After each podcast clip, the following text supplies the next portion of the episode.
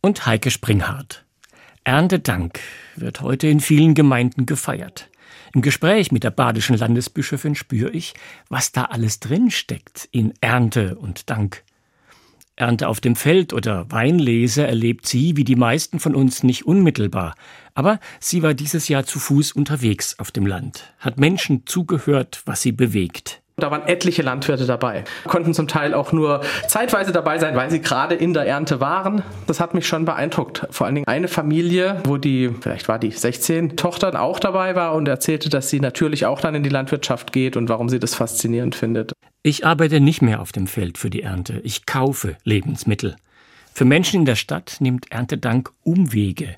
Zum Beispiel, wenn im Gottesdienst Kita-Kinder Lebensmittel zum Altar bringen. Im großstädtischen Bereich finde ich gut, wenn eher der Fokus darauf ist, die Lebensmittel, die wir haben, sind nicht selbstverständlich und das dann eine Gelegenheit ist, Spenden zusammenzutragen, die dann wiederum weitergegeben werden an Menschen, die es brauchen. Gut, wenn Ernte dankbar macht wie Heike Springhardt bei einer Hochzeit. Sie hat gefeiert mit Menschen aus der akademischen Welt. Das war ihre, bevor sie Bischöfin wurde.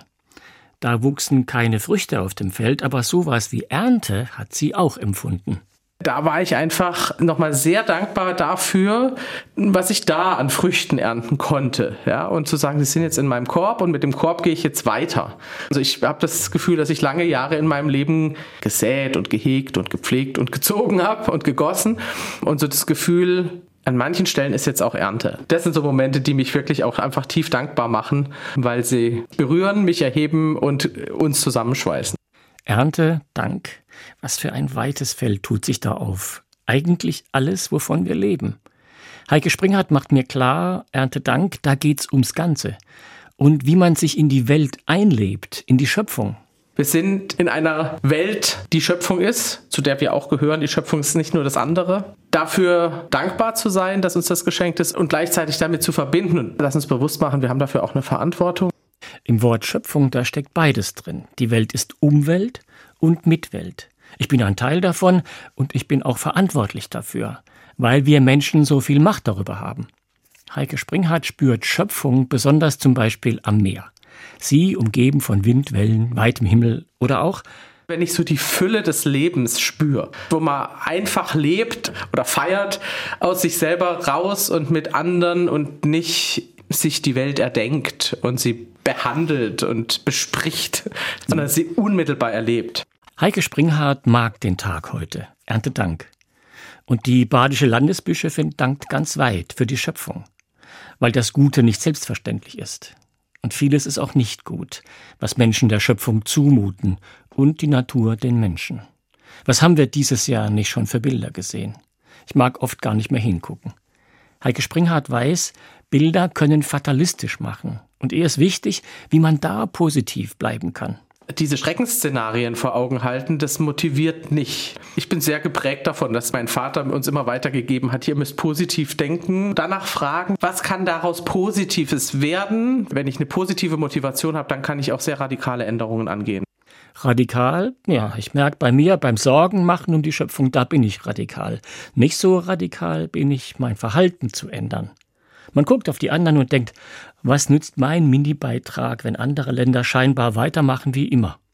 Aus christlicher Sicht ist es ihr darum ganz wichtig, zwei Dinge zusammenzuhalten. Dass wir nicht die Retter der Welt sind und auch nicht sein müssen. Ich kann als Christin auch nicht davon ausgehen, dass diese Welt zerstört wird, weil uns zugesagt ist, dass Gott sie erhält als der Schöpfer dieser Welt. Das heißt aber für mich jetzt nicht, die Hände in den Schoß zu legen und zu sagen, dann ist auch gerade egal. Und das ist, glaube ich, ein bisschen die Gefahr, dass manche irgendwie sagen, naja, wie viel ändert sich denn wirklich, wenn ich jetzt was ändere? Sie ist überzeugt, gegen solche Erschöpfung hilft kein Du musst. Und auch nicht Menschen zu beschämen, zum Beispiel wenn sie fliegen.